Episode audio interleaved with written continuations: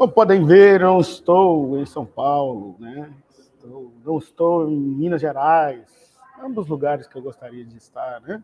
Preferencialmente de folga. é, internet ruim, mas vamos tentar levando aí para ficar bom. Mais um podcast. Eu tenho viajado muito, quem está muito próximo de mim sabe disso, mas, cara, estamos aí desde, nem sei de que ano aí, 2021, né, diretor? É, 2021? 2021? Exato, né? Fevereiro de 2021. Sem parar mesmo viajando, cara. E a gente já fez de cada lugar. Já, já fizemos de Nova York uma vez, hein, cara? Foi louco aquele dia. É, mano, já fizemos de Janaúba, norte de Minas Gerais. Um abraço pra galera de Janaúba. Vai, Corinthians. Hoje não vai, Corinthians, não, cara. Boa noite aí, bom pra todo mundo. Matheus, James, Giovanni. Tem aqui a galera do LinkedIn, Simonsen, Marcos, Matheus falou também, Wade. Bem, boa noite aí, todo mundo. É, hoje não é vai, Corinthians. Hoje é vai, Galo. Eu até tenho uma simpatia pelo Coringão, mas hoje, I'm sorry. Hoje não tem jeito não, hoje é gato. É engraçado que eu estou em São Paulo, as pessoas chegam para mim e falam assim, ah, você torce para que time aqui em São Paulo? Eu falo assim, eu torço pro Galo. Não, não, não, aqui em São Paulo, que vai pro Galo, pô, sou Galo aqui em São Paulo, Rio, não. Não torço outro time não, cara, um só. Dou conta não, cara, um já me faz sofrer demais, imagina dois, tá doido. Não, não, chega, um só o máximo que você pode ter é uma simpatia. Assim, tá? Bem-vindos, então. Estamos aí mais um ECS Cyber Security Podcast, ou Security Podcast, pode ser, você achar melhor, tá? Mas lembrando aí, se você clicar aqui no QR Code aqui em cima, opa, tá aqui do lado aqui dessa vez. Se você clicar aqui no QR Code, você vai conseguir chegar nesse endereço aqui embaixo aqui. Eu acho. Não sei, testa aí. A gente costuma mandar alguns presentes junto também, entendeu? o diretor falou que é isso mesmo, entendeu? A gente costuma mandar uma transferência de 100 conto em Pix meu também, quem clica nesse QR Code. Brincadeira, diretor, brincadeira. Aqui. Clica aqui.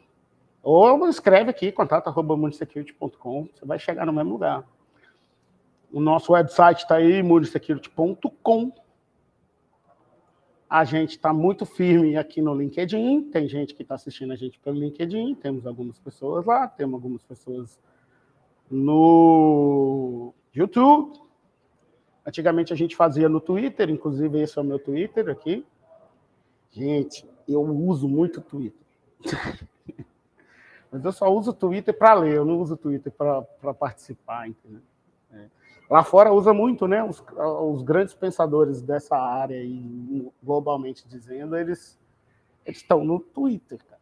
Então, tem que ver o que esses caras estão falando, né? E me segue aí no LinkedIn também. Só colocar Eduardo Honorato tudo junto aí, me adiciona. É, não sou bom para responder e-mail, mas se você mandar uma mensagem no LinkedIn no WhatsApp, eu te respondo mais rápido. Porque e-mail, normalmente, a pessoa é para mandar um negócio assim, Amanda sim. Cara, não tem esse tempo não. Ai, gente, é demais. Mas o tema de hoje vai. Já tá seguindo aqui. Três gols do Coringão. Gente, vocês estão insistindo nesse negócio de Coringão aí ainda? Corintiano, é, é, mas que bom, né? Ganhou do Fluminense, um baita time, né, cara? É uma boa reação. Só que aí pega o Galo, o Galo vai parar essa reação hoje do Corinthians e falar assim: volta tudo de novo. Mas vamos lá, pessoal. O tema é um tema meio. Não foi eu que criei esse tema, não, entendeu? Brincadeira, eu ajudei sim. Mas eu recebi algumas sugestões aí de tema. Reais impactos de incidentes cibernéticos no ambiente de operação. Hum. Essa é, é tensa, hein? qual, quais são os reais impactos, né, cara? É, ou não só o impacto, cara, não, não seria o nome certo da frase. Porque o impacto você analisa uma vez, né? Ou incidentes reais de ambiente de operação. Vamos focar nisso, que vai ser melhor. É, por quê? Para a gente entender o que é um incidente cibernético industrial. Porque eu vejo muita confusão aí em cima disso. As pessoas confundem é, ataque com incidente. Um ataque vira um incidente. Agora eu posso ter incidentes que não são um ataque. E, então, e que também para a operação. Incidente cibernético, né? Ataque cibernético que vira um incidente e um, e um incidente cibernético que não vira um ataque. Não é um ataque às vezes. É um incidente real cibernético que aconteceu industrial. E quando a gente fala de impacto, o impacto gente tem que ser avaliado no, no risco. Quando a gente avalia o risco, um, o risco ameaça, vezes vulnerabilidade, vezes consequência impacto, essa é a fórmula aí padrão de tudo, de tudo relacionado a risco. Quando a gente faz essa, essa fórmula, é, o impacto é muito importante. Eu sempre cito o exemplo de gestão de PET de incidente em dois ativos tecnologicamente iguais. Vou citar a diferença. Eu tenho dois PLCs. Só eu vou usar PLC. Isso é fictício, hein? Isso não é real. Eles são da mesma marca, têm o mesmo firmware. Então, tecnologicamente, são iguais. Se eu colocar um, o Nozome, o Nozome vai trazer os dois com a mesma informação tecnologicamente, o firmware está vulnerável. Então, eu tenho o fato do firmware estar vulnerável, qual é o risco que traz para a operação? Só que um tem consequência impacto 2, de 0 a 5, né? E o outro tem 5. Pô, o de 5 vai ter um risco maior para a operação do que o de 2, pela matemática, né? Vezes o 2 no final, o V5 vai dar muito mais. É... de pegar água. É, o, o, o tem 5 vai dar muito mais. Mas só que a gente tem ações distintas para esse mesmo item. É, quem que vai definir esse impacto? O negócio. Na avaliação de risco, não tem outro caminho. Isso provavelmente você vai fazer uma vez. Pode ser que você tenha que fazer um refresh, ou mudou o momento da, da indústria, aí você tem que avaliar o risco de novo. Mas normalmente você vai fazer isso uma vez. Então, tipo assim, qual é o impacto? Impacto é isso. O título está real impacto, mas seria incidentes reais, tá? É, agora, eu tenho dois, eu tenho essa vulnerabilidade. Se, se eu bato o olho no Nozone, a primeira coisa que eu falo é o seguinte: vamos atualizar esse cara. Por quê? Porque o filme está vulnerável. Legal. Qual que eu faço primeiro? Aí vem a pergunta, né? Qual que eu faço primeiro? Porque a equipe é pequena. Eu só posso fazer um por vez. Vou fazer o que tem impacto 2 ou o que tem impacto 5. Essa atualização de vulnerabilidade. Ou seja, essa mitigação de risco, né? Porque se eu atualizo o firmware, esse risco, por causa desse firmware vulnerável, ele zera. Eu ainda tenho outros riscos na minha planta, né? Por isso que não, aquele clichê que não existe risco zero. Mas aquele em especial, ele foi excluído. Não existe mais se eu atualizar o firmware. Mas aí no 2, eu posso atualizar e no 5 também. Então, aí que vem a, a questão. Se é uma atualização de patch, não é um incidente, está tudo operacional, eu vou fazer no 2 primeiro. Por quê? Porque ele tem menos impacto. Então quer dizer que eu posso parar no fim de semana, eu posso parar numa terça-feira. Ele tem menos impacto para o negócio. Porque, e o 5? O 5 não vou fazer não, porque ele impacta 5 porque ele deve parar um processo operacional muito, muito pesado para a operação, que não pode parar. Pô, mas eu tenho esse risco, eu preciso mitigar esse risco. Então você cria uma solução de contorno para o 5. Faz um bloqueio de firewall, restricted data flow, não sei. O que o fabricante vai te recomendar para você fazer? Óbvio que tem melhores práticas aí também de Foundation Requirements na 62443. Normalmente, quando você pega o, o datasheet no fabricante, o workaround, né, a solução de contorno, eles falam aplique conceitos de defense in depth. Todos, todos falam isso. Então, vamos para 62443, né? Não tem jeito. É... Mas isso, nós estamos tentando ser proativo. É uma vulnerabilidade que, tá, que tem uma ameaça e que está em dois ativos diferentes um com consequência impacto 2, o outro com consequência impacto 5. Então, você vai agir primeiro no 2, que possivelmente você pode atualizar o firmware, Possivelmente, tá? Porque toda vez que eu participei de atualização de firma de CLP, não dava para fazer nem no 2, porque ia ter que trocar os cartões do CLP todo e não tinha grana para isso. Então, solução de contorno nele também, entendeu? Então, mas isso é proatividade. É, agora, eu tive um incidente. Eu não estou falando de ataque, hein? Eu tive um incidente. Parou o meu CLP. Não sei o que, é, vou estudar ainda. Mas parou. Isso é um incidente cibernético, tá? Porque é um cyberativo de consequência impacto 2 e 5 que não está ativo, não está safety. Portanto, a gente tem que criar mecanismos para que a gente detecte essa falha, a gente responda essa falha e a gente re se recupere em caso de desastre. E esse caso que eu estou citando é um desastre. Parou. O que, que a gente faz aqui para voltar? O que, que a gente vai fazer para voltar? Qual que a gente vai agir primeiro? Eu vou acionar esse plano de resposta aí criado, espero que vocês tenham aí na mão. Acredito que muitos não tenham. Mas o que, que, qual que a gente vai primeiro? No caso, é no 5, né, cara? Porque o impacto dele é muito alto. Então a gente vai no 5 primeiro. Fazer o recovery dele o mais rápido possível e depois a gente vai no 2. Estou lembrando que a equipe é pequenininha, né? Não dá para a gente abraçar tudo. Enfim, a avaliação de risco vai trazer para a gente essa questão do impacto. E isso é importante para a fórmula, entendeu? Isso é importante para o plano, para a gente não sair atirando para qualquer lado. Né? Agora, o que, que causa de impacto, de, de, de, de impacto não, é, quais os tipos de incidentes que a gente tem? E aí, independente do impacto, né? Vamos lá. Eu já mostrei, nunca mostrei aqui, porque a gente está num podcast, né? Apesar de estar em vídeo aqui, muita gente está ouvindo somente, né?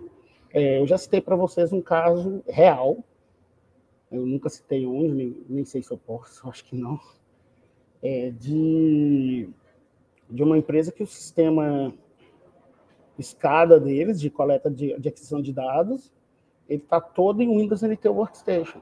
E não vai trocar. Não vai trocar. Qual que, é qual que é o tipo de incidente que esse cara pode ter? Putz, não dá para estudar tudo, cara. Ah, eu posso ter um ataque, posso, posso ter um vírus, né? considerado um ataque aí também. Eu posso ter um hardware estragar e a máquina parar, um HD queimar, que foi um caso, inclusive um caso real lá aconteceu isso. É, eu posso a placa de rede queimar, pode uma série de coisas que pode acontecer.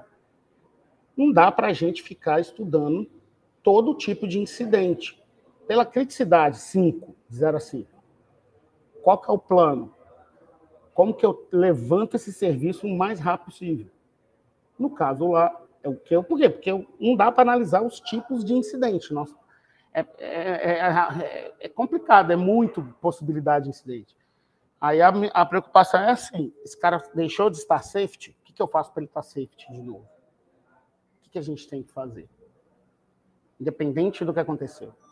O dia que aconteceu um incidente, a primeira coisa que eu perguntei para ele gastava, ele, ele gastava 12 horas para instalar uma máquina nova. Era 12 horas de parar de produção. E aí eu falei para ele assim, o que, que você acha da gente deixar uma máquina do lado, criar um plano de resposta e recovery para backup da primeira recovery na segunda e puxa o cabo de rede, liga aqui e segue o jogo. Assim ele, ele topou, né? É... Desculpa. E assim ele, ele topou fazer. É, resolveu o problema? O dia que deu um incidente, ele recuperou em três horas. Eram 12. Era um pouco mais, aqui eu não lembro o número certo. Mas nove horas de economia, de ganho de produção. Pô, pagou qualquer projeto que fez nessa indústria. É... Agora, qual que é o trabalho? Reduzir o recovery de três para um, duas, de duas para uma, e quiçá até o mínimo possível quiçá até não ter. Por quê? Porque eles não vão poder trocar o MP. É muito caro.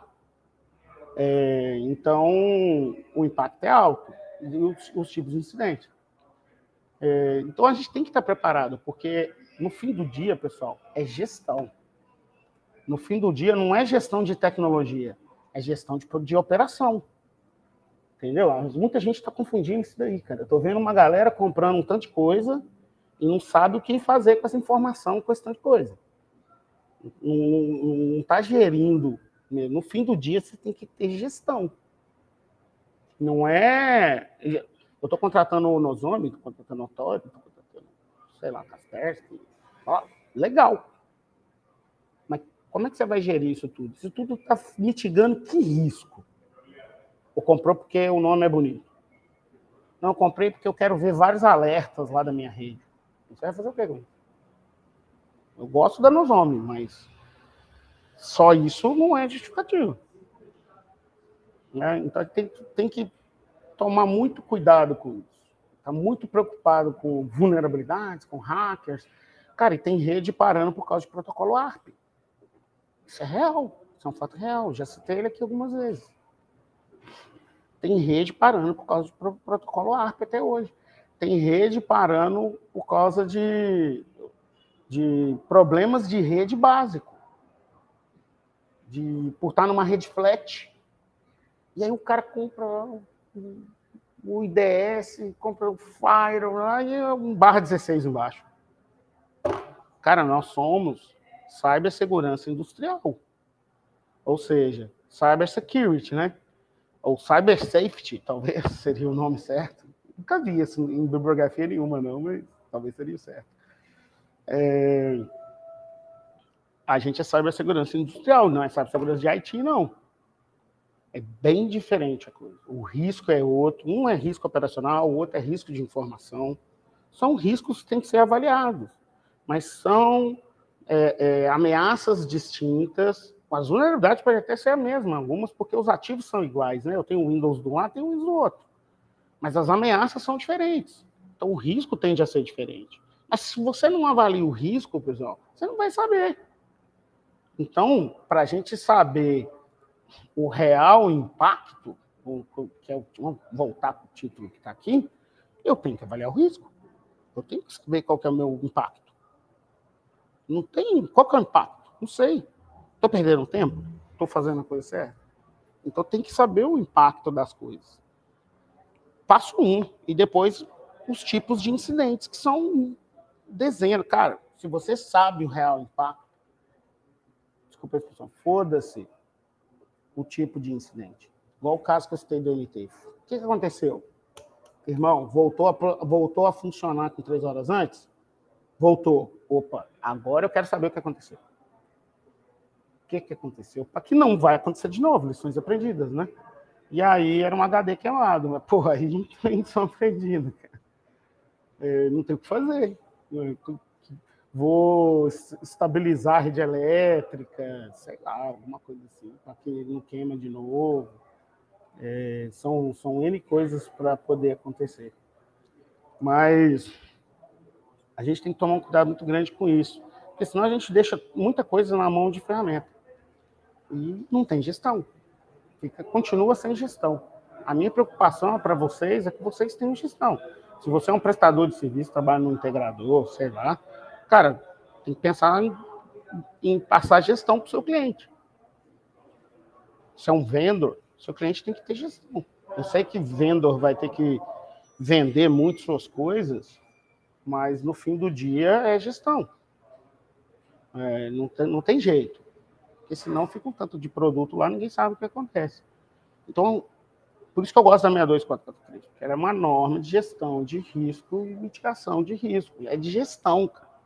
Ela não é uma norma de que o produto tem que estar aderente à minha norma, assim, assim, assim.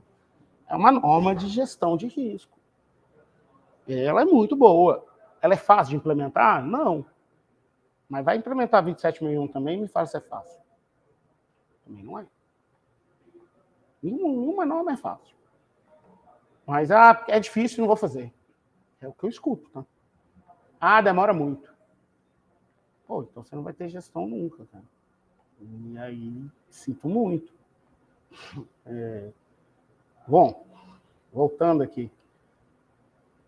Impacto, a gente já fechou, fechou o acordo aqui, né? Impacto é, é, é importante a gente fazer isso na avaliação de risco. E tipos de incidente. Vamos brincar um pouco aqui. Vocês, o que, vocês acham que são de incidente quem está vendo aí? Escreve aí, participa aí nós. Não vou falar nada enquanto vocês não participarem. Um tipo de incidente cibernético aí. Quem chuta? Ninguém. Tem ninguém vendo esse negócio, diretor? Ou os caras estão com vergonha. Ele gosta de escrever boa noite, mas está com vergonha de falar. Eu vou, eu, vou, mandar o link aqui para vocês entrar ao vivo aqui comigo. Hein? Ah, a gente podia fazer isso, hein? É, gosta de falar de Corinthians também. Vazamento de dados. Boa, Matheus. Que dado? Primeira pergunta que a gente tem que fazer. Sei lá. É, isso, é, isso é um risco muito grande na informação. Na TI, na OT, cara, se o cara capturar um tráfego Modbus, ele pode talvez identificar os function codes que estão configurados na, na, na, no ativo. E aí, talvez, se o cara tiver mal intencionado, ele pode fazer alguma coisa, mas fora isso. Por exemplo, LGPD na indústria. Não tem muita aplicação, porque não tem muito dado de CPF, né?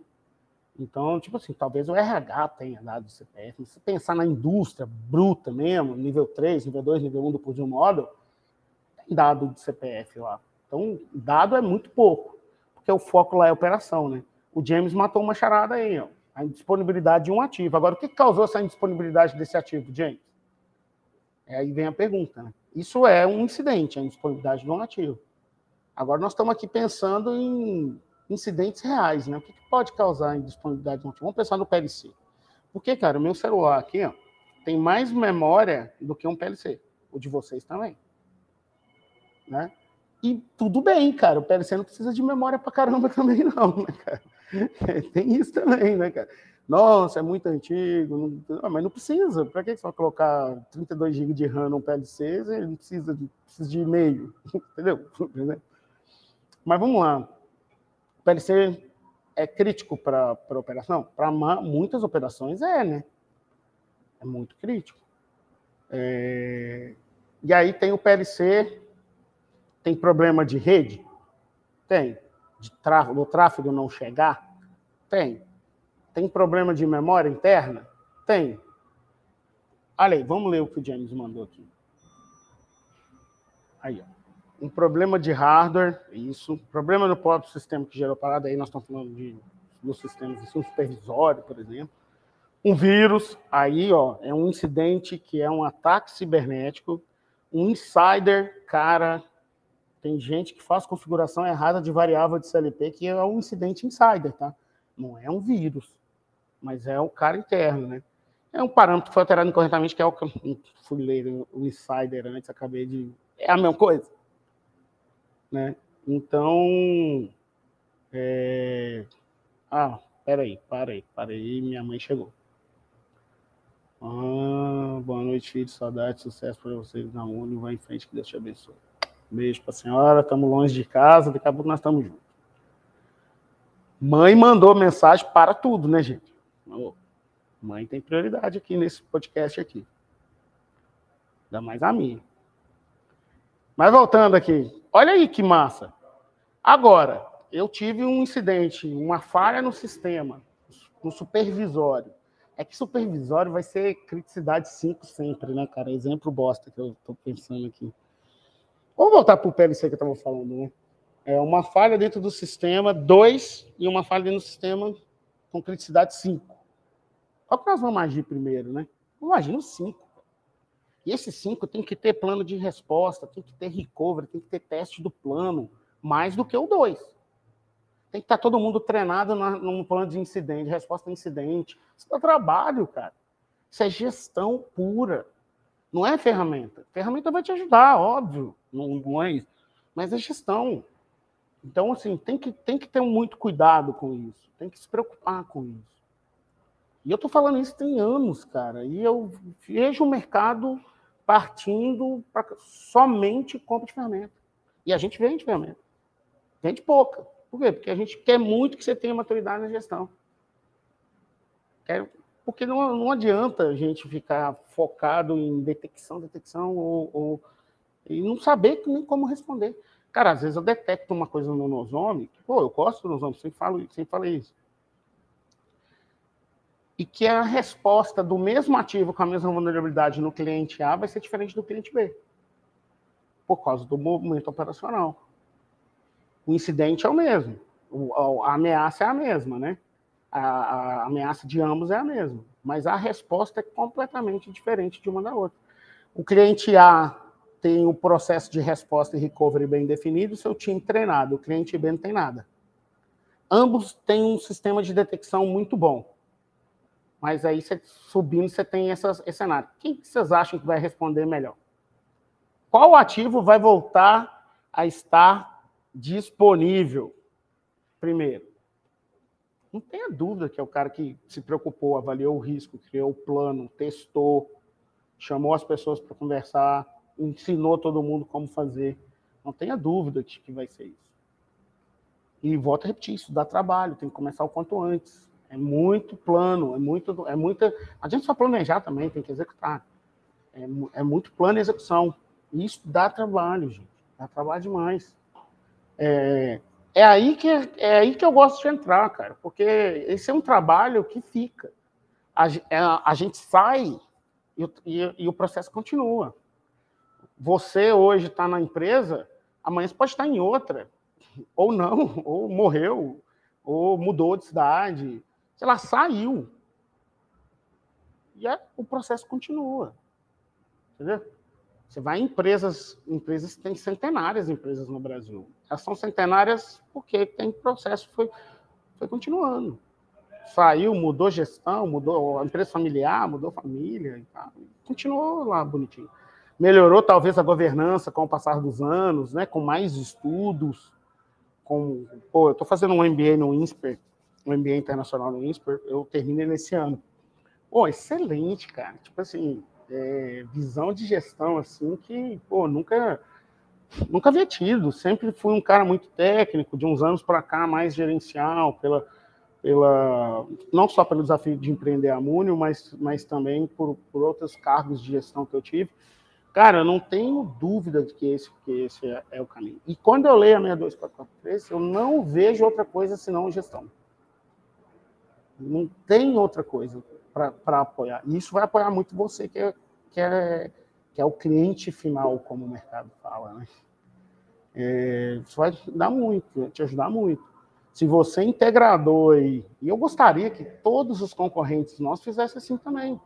Porque aí equaliza, né? Porque eu estou aqui falando de um negócio legal, chega um concorrente está só querendo enfiar um produto aqui dentro. Aí tem dinheiro de marketing, leva o cara para passear, sei lá.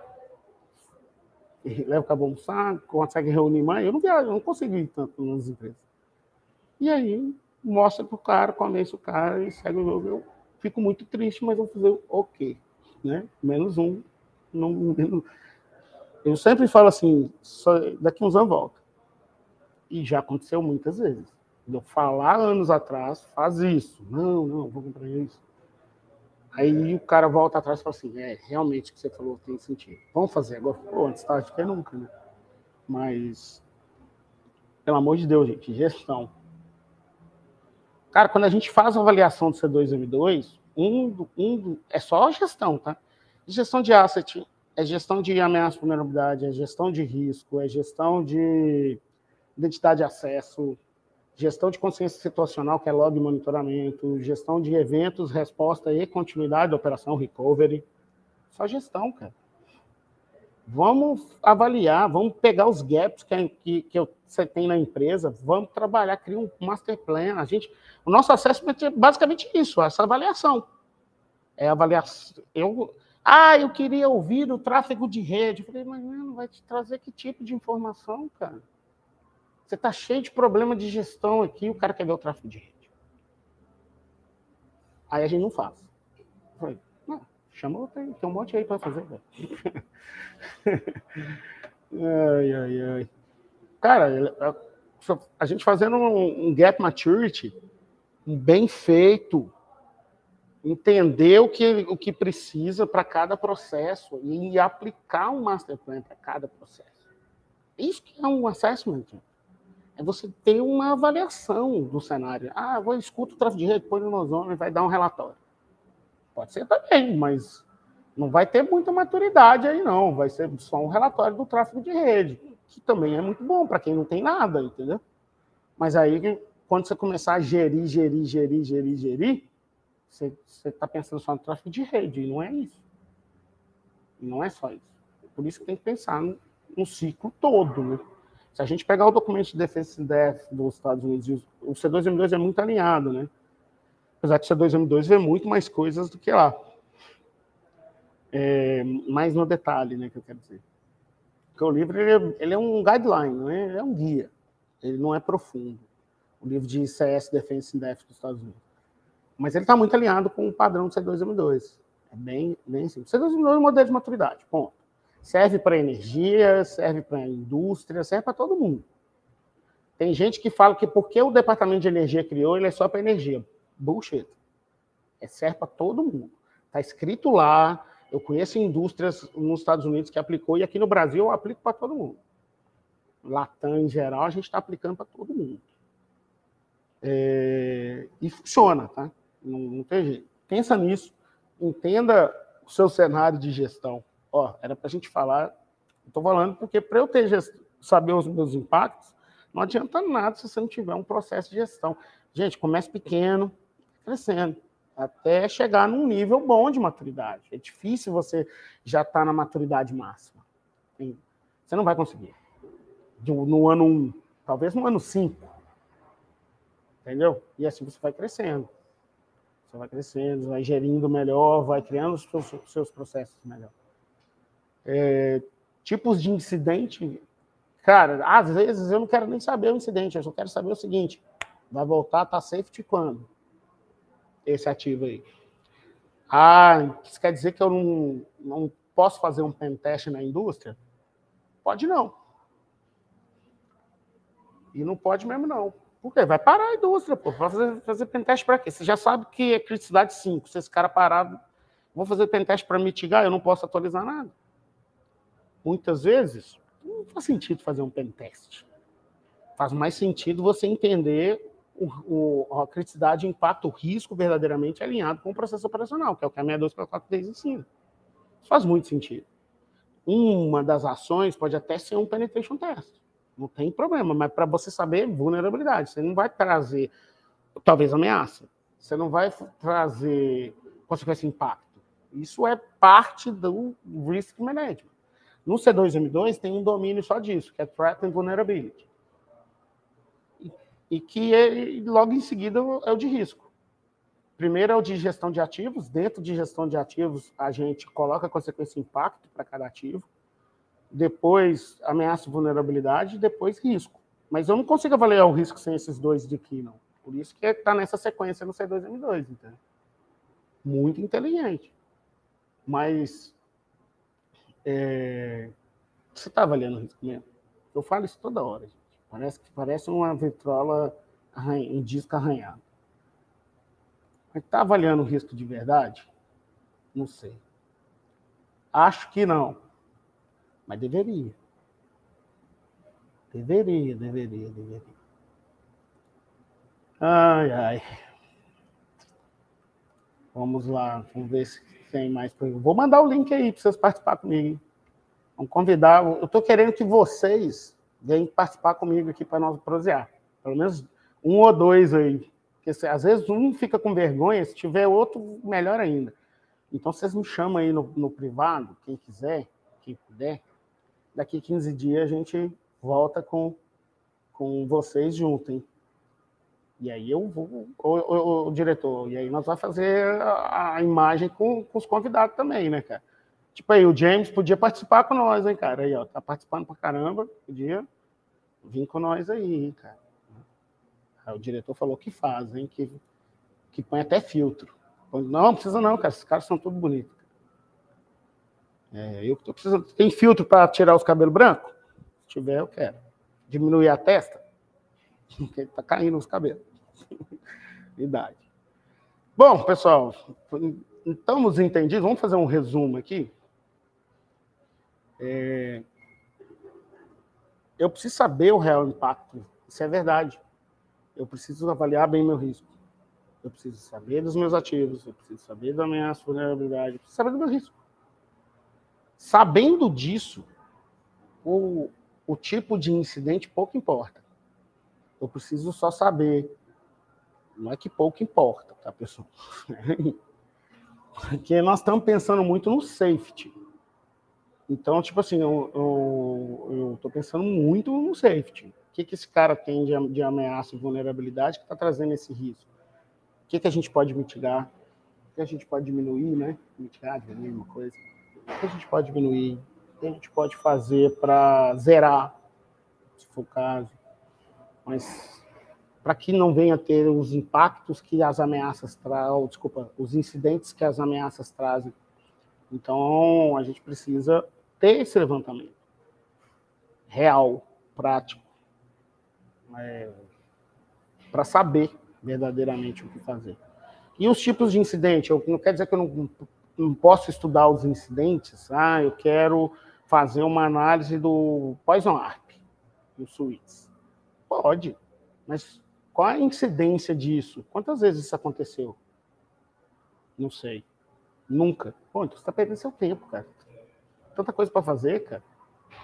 Tanta coisa para. Porque, gente, a gente parte da premissa que ICS é Deny by Default, Allow by Exception, então, assim, barra por padrão e só permite por exceção, cara, a gente diminui os problemas lá embaixo. E tem que acabar com essas redes barra 16. Tem que ter controle horizontal, porque a gente só tem vertical. Chega dentro do barra 16 é aquela festa tem que ter controle vertical? Sim, faro, mas também tem que ter controle horizontal. Precisa ter. Ah, não consigo mudar na minha planta. Cara, pense nisso. Por quê? Porque isso é um tipo de reliability, né? Para você ter mais confiabilidade no seu ambiente cibernético. Com isso você ganha performance. Quem produz muito aí, ó, o James aí na empresa dele, que eu sei que a produção, ó, quanto mais sair, melhor. Pô, imagina você entrega um ambiente com performance, cara, controlado, sabendo que tem. Não é só safety, é safety com performance. Né? Quanto mais você pensar nisso, melhor é a, é, é a operação. Então, isso é o SRP, né? É o ciclo do SRP. É, esse é o pensamento, a gente sempre volta nisso, né? A gente sempre volta nisso. Estou preocupado com ransomware na indústria. Pô, pra caramba, velho. Eu tive caso de uma indústria, não no Brasil, tá? Na América Latina, de um amigo que sofreu um incidente ransomware, cara. Pesado. Mas veja bem, ele tinha conectividade para fora. Mas o ransomware não entrou para fora, entrou. Eles fizeram toda uma auditoria, um, um incidente handling de tudo e tal. Contrataram a empresa foda, conseguiram recuperar muita coisa, estão operando de novo. Mas nessa, nessa investigação eles descobriram, entrou via um pendrive. Ah, quer dizer que nós temos que abolir os pendrives? Não, talvez não, mas, mas precisa no mínimo ter um controle, lá não tinha. Né? Esse pendrive ele é confiável? É, sei lá, tem certificado digital? Sei lá, tem um monte de forma. Eu não, ou bloqueia mesmo, não tem como. Mas nesse caso precisava. Então, que, que, que, que, que a gente em cibersegurança deveria ter feito para esse cara? Ter entendido que a operação de troca de arquivos dele é um risco. E solucionar para ele, porque a operação precisa da troca de arquivo que ele estava fazendo com o pendrive. Tem uma forma de fazer isso seguro? Porque ele precisa fazer. O que acontece é que muitas vezes o cara assim, não, não pode. Não faça. Aí o cara continua fazendo. Mano, eu preciso produzir, foda-se. Só que esse preciso produzir, ele abriu uma brecha, troca arquivo para lá, pega o pendrive, põe na faculdade, põe no, em casa, põe em outro lugar, e leva para a planta de novo. Aí, aí não adianta. E ele tinha várias conectividades para fora, e aí o atacante conseguiu explorar essa, essas, essas saídas, né? E aí conseguiu criptografar a ponta toda. Foi bem, bem terrível. A sorte é que eles tinham backup com restore de muita coisa.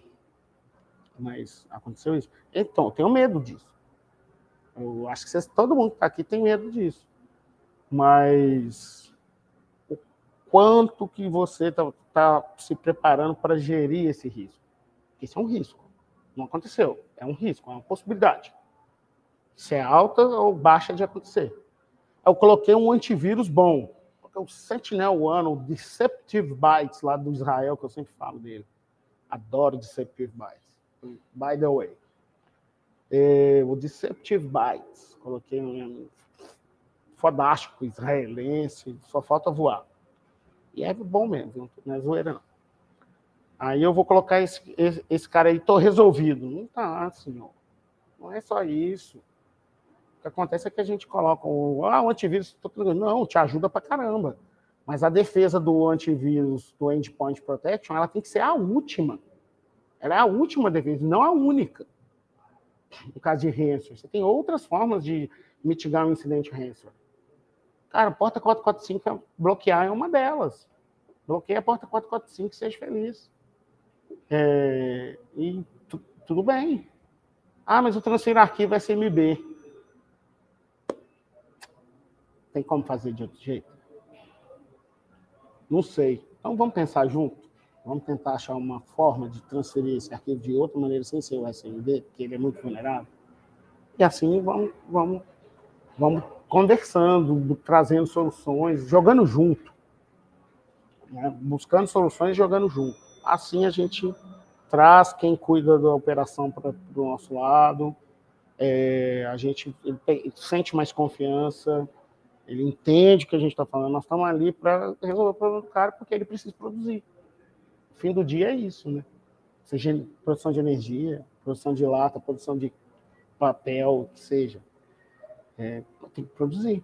Esse, esse é, é, o fato, né? No final do dia. Senão não entrega os pedidos que já foram vendidos, ou perde-se problema com reputação, porque não está entregando. Tem uma série de riscos aí, de, de impactos aí, que a gente tem que pensar. Bom, não vou encher muita linguiça mais, não. Acho que eu enchi muita linguiça. Alguém tem mais alguma perguntinha aí? Ninguém mais? Olha que eu estou dando a última chance para vocês fazerem pergunta. Depois só daqui 15 dias, vocês vão ficar morrendo de saudade. Mas beleza, pessoal. É, o recado que eu queria deixar para vocês é esse. Vamos fazer gestão, pessoal. Vamos saber do impacto e ser menos Nelson Rubens. Eu gosto de falar Nelson Rubens, porque quando acontece um incidente, a primeira coisa que os caras fazem é assim: é, o que aconteceu? O que, o que, foi? O que, que causou isso? Eu disse, não, mãe, irmão, eu quero saber se voltou a operar. E o que precisa fazer para voltar a operar. Depois eu vou estudar o que aconteceu. É o momento agora de crise. Eu recebi de um amigo, do, de um amigo ontem, segunda, se eu não me engano, é, que teve um vazamento pesado no Andrade Gutierrez. Inclusive, ele mandou para mim foto dos contratos. Um deles é da Arena MRV do Galo. Estou até querendo ver esse. Será que alguém tem aí para eu ver? Porque estão cobrando muito caro do Galo. Mas, assim, brinca... isso é verdade, tá? Mas eu não quero, não. Não quero entrar nesse rolo, não. Mas, veja bem, assim, Andrade Gutierrez é uma empresa de engenharia, né? Então, assim, essa informação é muito mais IT do que OT.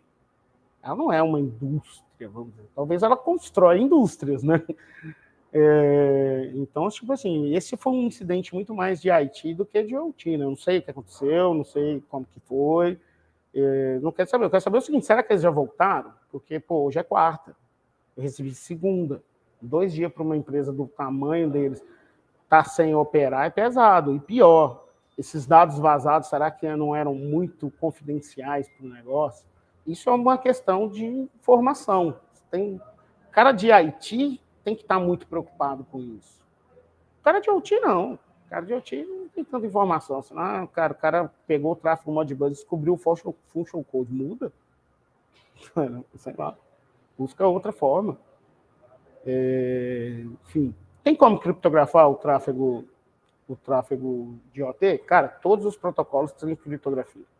Você tem aí, eu estava conversando com um colega da Thales semana passada, que tem um produto que criptografa com com overhead muito baixo. Eu não, vi, tá, pessoal? Ele que veio falar comigo. Ele testou numa indústria que queria criptografar um diálogo em especial lá, e assim eles fizeram. Não, sei qual protocolo que foi, não. Vou procurar mais informação. Talvez trazer esse cara aqui para falar. Né? Pode ser. Ele contar isso ao vivo para nós. Se eu chamar, ele vem. Gente boa pra caramba. Mas, enfim, a norma 62443 fala de criptografia? Sim, senhor. Ela fala de criptografia, sim. No Foundation Requirements 3, o FR3, né? No livro 6244333. Ele fala, sim, de uso de criptografia e gerenciamento de chaves. Veja bem, cara, esse livro foi criado em 2013 e está falando disso. Olha que loucura. E eu vi falar, gente, não vou aplicar. Bom, resumindo. Modbus Security aí, se você escrever, vai ver a porta 802, você tem o Profinet Security, você tem o 62351, que é a segurança dos protocolos de energia, inclusive criptografia e gerenciamento de chaves. Então você tem, você tem a versão criptografada de muitos protocolos. Todos, todos não, mas muitos sim. Principalmente os mais usados aí. O CIP eu não sei, que a Rockwell usa, isso eu não sei. Mas a gente vê, a Rockwell solta, consegue gerenciar a criptografia no, no CLP para um HMI, por exemplo? Não sei. Mas aí vem a pergunta: eu preciso criptografar para quê? Preciso esconder isso para quê? É, para não ser atacado? Não. Para quê? Se, se, esse dado for exposto. É melhor a gente isolar o ambiente com restritos de data flow, que aí mitiga o risco, entendeu? Do que colocar uma criptografia. Mas a norma fala sim de criptografia. É algo ainda um tabu muito forte aqui no Brasil, Estados Unidos e Europa, eu já vi já as pessoas falarem mais de criptografia. Aqui ainda é um tabu muito forte, muito medo de mexer, mas fora eu já vejo acontecer. Espero que a cabeça de todo mundo mude, né? Que a gente tenha bons casos aí de sucesso também, que é o que todo mundo pergunta, né? Que alguém aí seja corajoso de fazer isso a primeira vez e e dê certo, né? Que isso se espalhe aí, todo mundo possa ter esse. Só que lembra, criptografia vai ferrar quem? Os IDS? Nós homens, coitado, não vai vir mais nada. Já era. Mas é importante, eu acho. Eu acho que é válido. É válido ter. Então.